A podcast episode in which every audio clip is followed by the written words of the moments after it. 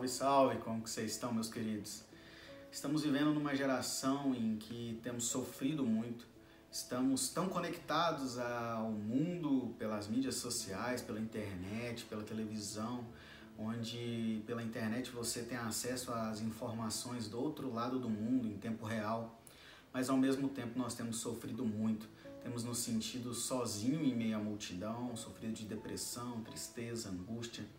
E eu queria trazer hoje uma mensagem de esperança.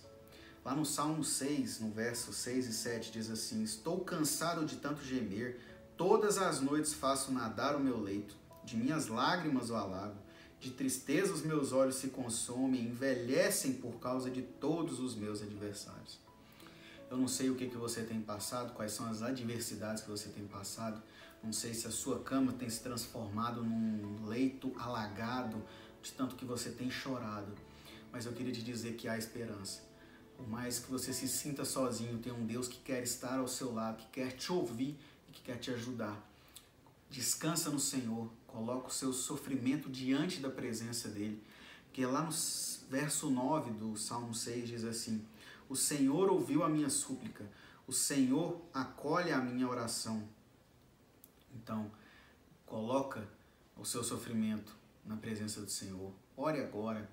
É muito difícil, eu sei que é muito difícil.